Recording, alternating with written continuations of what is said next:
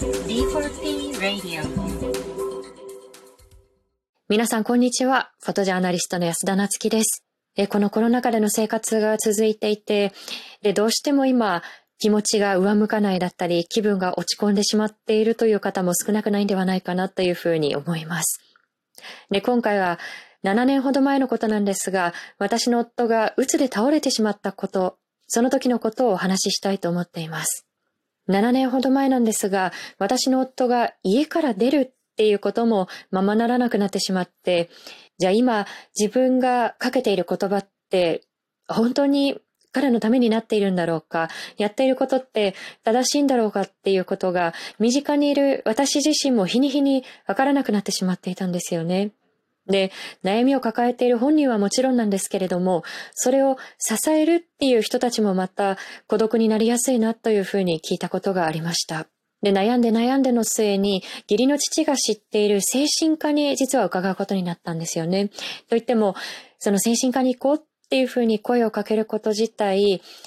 非常にこうためらいがあったんですね。っていうのも、精神医療だったり、精神障害に対する世間の目、まだまだ偏見が根深いですよね。で、それがそのまま通っている本人の負い目になってしまうっていうこともあったりして、で、実際に夫に行こうっていうふうに声をかけたときに、自分はなんだかおかしくなったって周りに思われるのかなというふうに、私の夫も肩を落としていたんですよね。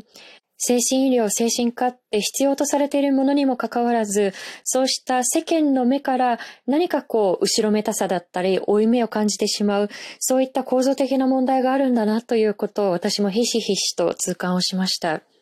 で、私たちが向かったのが静かな山道を抜けて森の中にある小さなクリニックだったんですよね。で、とっても豊かな自然の中にひっそりと佇んでいて、で、木造の作りだったので、何かこう村の小さな分校みたいな建物だったと思うんですよね。で、木の引き戸をこうガラガラっと開けると、まず目の前に飛び込んできたのが手書きの看板だったんですが、そこにセラピードッグがいますというふうに書かれていました。ちょっと私はセラピードッグってあんまりイメージがつかなかったので、なんかこうちっちゃいこうポメラニアンみたいなこうポワポワしたワンちゃんかなというふうに勝手に想像していたんですけれども、で、待合室に入って、私も夫も落ち着かないような状況だったんですが、で、名前が呼ばれて、さらにこう診療室に入っていくと、あの、その時にもう一瞬体が固まったんですよね。あの、真っ先に目に飛び込んできたのが真っ黒い大きな塊で、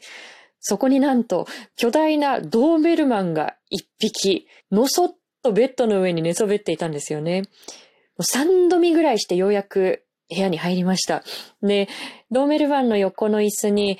まあ、ちょっとそのワンちゃんに顔が似ている中年ぐらいの先生が一人座っていて、で、まあワンちゃんに多分驚かれるのは慣れてらっしゃるんだと思うんですよね。で、たじろいでいる私たちをよそに、もう淡々と診療が始まってきました。で、夫が先生と会話をしている間に、私はそんなワンちゃん、まあこれ、後にアスカちゃんという名前だということが分かったんですけれども、もうその視線がもう気になって気になって仕方がなかったんですが、でもやっぱりそのことでシリアスなことにずっとこう気を張らずに済んだのかなというふうに今思い返すと感じるんですよね。で、夫がそれまでのことを一通り話し終えた後に先生がゆっくりこういうふうに夫に語りかけてくれたんですね。で、これまでは仕事の上に少しの休息を乗せるっていう生活をしてましたよね。でも今度からは休息っていう土台の上に仕事があるような生活にしてみてはいかがですか？っていうこと。で、その後、まあどういう話をしたのかっていうことが少し私の中でも記憶が曖昧なんですけれども、その後、夫と先生が握手をして診療が終わったっていうのは覚えてるんですよね。で、まあ、先生が私の夫の生きる力っていうのを信じてくれた。それで、誰か第三者のような目で大丈夫っていうふうに言ってくれたっていうことが、夫の不安はもちろんなんですけれども、私の不安をも消してくれた、少し和らげてくれたかなというふうに思っています。で、私も椅子から立とうとした時に、突然それまで寝そべっていたアスカちゃんがのそっと起き上がって、で、ぬっとこちらに寄ってきたんですよね。で、少しぎょっとしている私の目をこう、じーっと見ながら、ポンと私の肩に手を置いて、で、それも2回も、ポンと、ポンじゃないですね。ボンに近いと思うんですけれども、大丈夫大丈夫だからと言わんばかりにね。で、まあ痛かったですね。あの、アスカちゃん、ちょっと体が大きいので、でも、あの手は暖かかったかなっていうふうに振り返ります。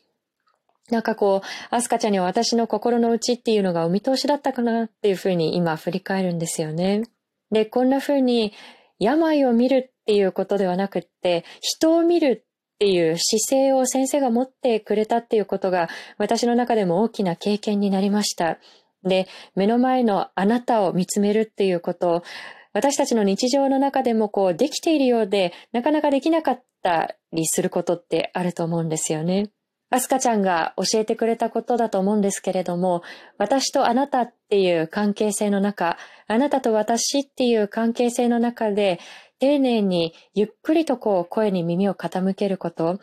それが私たちの身近から生きづらさを少しずつ解きほぐしていくことにつながるんではないかなというふうに振り返ります。で、人を救うのって何かこう特別なヒーローっていう存在だけではないと思うんですよね。で、時には偶然出会った方だったり、見知らぬ人たちの優しさっていうものに救われる瞬間があって、その小さな優しさを私自身もこれから積み重ねていきたいなというふうに思います。以上、安田なつきがお送りしました。D4P Radio